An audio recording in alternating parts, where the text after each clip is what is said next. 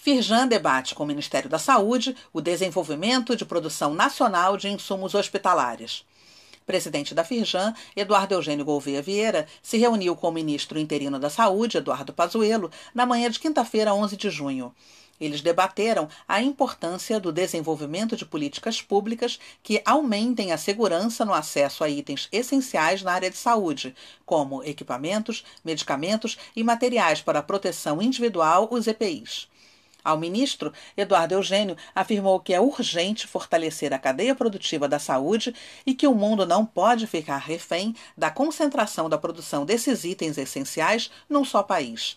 Para o presidente da Firjan, é hora da iniciativa privada e poder público construírem uma agenda conjunta para que o Brasil amplie seu parque industrial nas áreas de fármacos, insumos e equipamentos hospitalares. É uma questão estratégica para o país.